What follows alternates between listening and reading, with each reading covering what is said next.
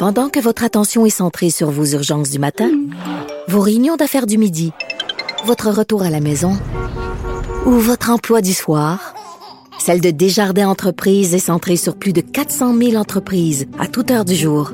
Grâce à notre connaissance des secteurs d'activité et à notre accompagnement spécialisé, nous aidons les entrepreneurs à relever chaque défi pour qu'ils puissent rester centrés sur ce qui compte, le développement de leur entreprise. Mario Dumont et Vincent Dessureau. Joignez-vous à la discussion. Appelez ou textez le 187 Cube Radio 1877 827 2346. C'est l'heure de la chronique politique de Gilles Barry. Bonjour Gilles. Salut Mario, ça va bien? Ça va très bien. Euh, tu t'es intéressé à des pays qui ont euh, réussi là, depuis la dernière année à réduire, malgré la pandémie, le nombre de décès. Ben moi, j'ai fait un, une analyse, dans le fond, depuis le début de la pandémie. D'abord, les pays les plus frappés. Le premier au monde, c'est les États-Unis, 562 000 morts. Deuxième, Brésil, 312 000. Le troisième, le Mexique, 201. Il y a près d'un million de morts là-dedans. Donc, c'est les Amériques qui, malheureusement, mènent le bal. Euh, Canada est au 22e rang, puis le Chili, 23e. L'Europe, Royaume-Uni, 5e rang avec 126 000 morts. L'Italie, 107 000. La France, 94 000. L'Allemagne, 76 et l'Espagne, 75. Donc, tu vois que l'Europe est durement frappée. Maintenant, les moins. Et ça m'a frappé parce que j'ai fait la recherche aussi pour mettre leur population à côté. Taïwan, 10 morts, 23 millions d'habitants. Ouais. Mais est-ce que tu as, vu la, est-ce que tu as vu la discipline des mesures, là? Tu sais, eux autres, la quarantaine, quand, quand tu dis que tu rentrais plus au pays, tu rentrais plus au pays, là, tu comprends? C'était pas comme nous autres, tu rentres puis tu vas à l'épicerie puis tout ça. Et les gens étaient quasiment en prison de retour de voyage, là. Ben moi, j'ai appris il y a quelques années dans un avion avec un Taïwanais qui était mon voisin. Il y avait un masque. Là, je me suis dit, vas-tu porter ton masque entre Miami puis Santiago au Chili? Il m'a expliqué pourquoi. Il parlait français en plus. Il m'a expliqué la tragédie du SRAS. Alors, eux autres étaient prêts, Mario. C'est culturel.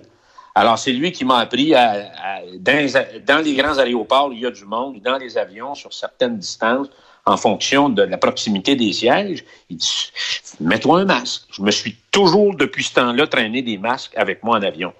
La, la Nouvelle-Zélande, je viens de te le dire, Singapour, 30 morts, c'est un autre pays, 5 millions d'habitants. C'est un autre c'est un autre pays, ça, qui était très performant. Mais c'est tous des pays qui ont visé aussi la stratégie du zéro COVID, là.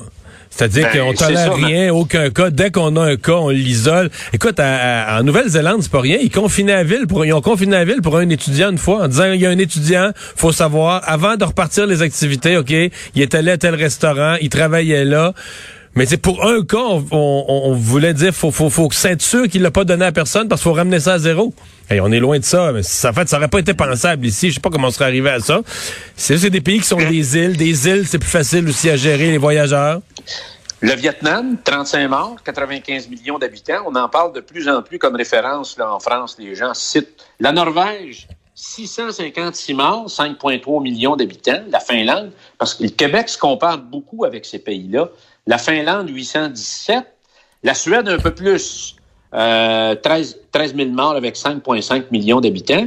Euh, Pour faire plaisir à Joseph Facal, l'Uruguay était un des pays les plus performants d'Amérique latine. Euh, 915 morts, une population de 4,8 millions d'habitants. Mais le pays qui m'a vraiment frappé, Mario, et là, tu vas voir que les pays performants, c'est des pays qui sont à proximité de la Chine, le Japon. Il y a 9 000 morts, mais il y a 126 millions d'habitants, Mario. Ouais, mais le là, Québec, mais il y a là, c'est- 11 000 morts je et comprends, 8 mais- millions d'habitants. Deux choses qui me par- Là, j'ai pas étudié le Japon, mais deux choses. La façon dont ils traitent les personnes âgées. Beaucoup moins dans des grands centres, là, beaucoup moins de personnes. Parce que nous, c'est ça qui a tout, euh, qui a tout scrappé. C'est la façon dont on héberge les personnes âgées dans des centres nombreux, beaucoup de monde réuni, là, qu'on- on- dans des gros centres et euh, de faible qualité de soins, pas beaucoup de personnel, tous ces problèmes-là. Au Japon, à ma connaissance, des personnes âgées, on les met pas dans des centres comme ça, on les garde dans les familles beaucoup plus, etc. Et on est ultra discipliné, propre, hygiène, là, maniaque, là. Mario, tout ça pour te dire que j'espère qu'après la pandémie, le Québec, là, qui veut tout le temps utiliser les mêmes recettes des grands, une commission, deux commissions, trois commissions, quatre commissions, tout le monde va demander les commissions. Moi, j'espère qu'on va aller regarder, analyser, fait? étudier. Et qu'on aille en Norvège puis en Finlande, ça nous ressemble pas mal, puis qu'on aille à Taïwan, puis qu'on aille au Japon, euh, à Singapour et qu'on aille voir qu'est-ce qu'ils ont fait, qu'est-ce qu'ils ont mis en place comme plan, comme recette pour réussir. Je veux pas qu'on se compare aux losers, il faut se comparer aux gagnants.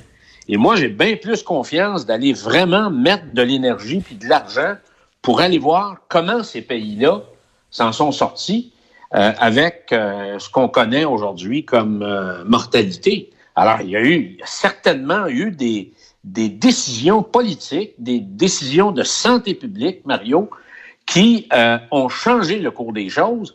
Et encore une fois, on voit que les pays qui, la perception, c'est discipliné, euh, les, les, pays où on, en Asie particulièrement, on se rend compte que leur performance est, de loin les meilleures dans le monde.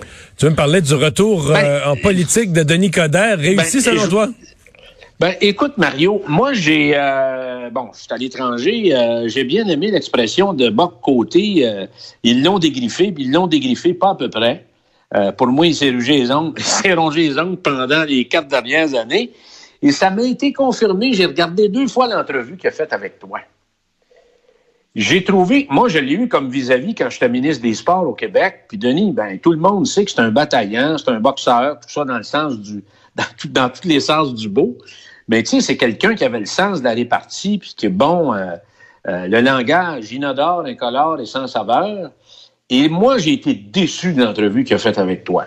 Euh, j'ai pas trop. Puis pourtant, tu lui as ouvert la porte sur des choses où il aurait pu définitivement enfoncer le clou, avoir quelques jabs intéressants ou planter une ou deux idées intéressantes.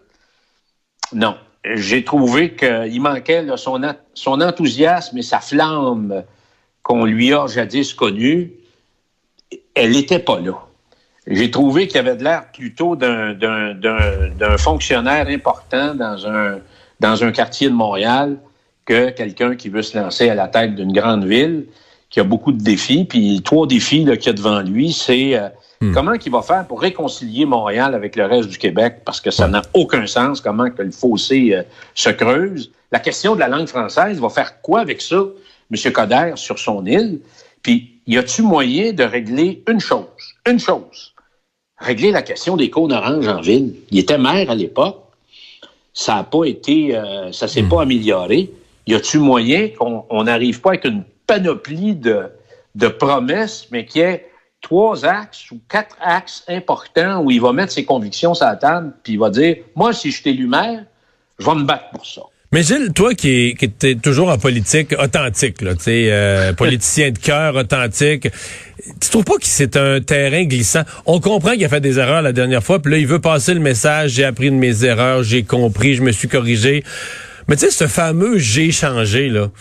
Je veux dire, euh, un être humain, moi, mettons que je retourne en politique, j'aurais tout changé tant que ça. Peut-être j'aurais appris des erreurs, des gaffes que je referais pas. Mais je veux dire, tu sais, je serais le même gars, non? Tu sais, changer, c'est... C'est ben, ça tu as tout compris, Mario. Euh, tu vas changer parce que ton jugement est Tu as beaucoup plus d'expérience. Première des choses. Mais tu sais, la notion de changer, de dire je suis plus le ben même gars, là, tout ça. Un homme, une femme, ça change-tu? Tu sais, on a un tempérament. Lui, c'est un bagarreur, tu viens de le dire. C'est cette histoire de changer là. La bombe, la bombe, la bombe est demeurée, on pourra dire, du début jusqu'à la fin lui-même. Tel quel. Il fait un malheur. Il fait un malheur à Québec. Et j'aime ça, j'aime l'authenticité de Régis Labonde. C'est un gars de cœur, c'est un gars qui dit ce qu'il pense. Des fois, il se met les pieds dans la bouche. Bon, mais au final, Mario, là, sur sa longue carrière politique à la tête de la ville de Québec, Régis Labonde est le grand gagnant. Puis pour moi, il est un modèle d'inspiration en termes d'authenticité. Et ça, c'est important. François Legault, c'est quoi ses meilleurs clips? C'est quand il est lui-même, quand il, quand il fait, quand l'autre fois il a abordé la question des pissous, ça m'a rappelé plein de souvenirs de l'école. Il a rejoint les Québécois. François Legault est demeuré lui-même. Hein. C'est un gars qui n'a pas nécessairement changé. Moi, je trouve qu'il est, est demeuré. C'est un gars qui est bagarreur. Alors, c'est ça qu'on veut. Euh, et Denis n'a pas à changer puis de se faire travestir par des professionnels de la communication qui vont le changer complètement. Moi, je trouve que la flamme qui portait Denis Coderre puis qui en faisait quelqu'un de particulier, puis même d'exceptionnel à, un certain moment, ben là, il l'a perdu. Merci, Gilles. Bonne fin de semaine, joyeuse Pâques. Salut.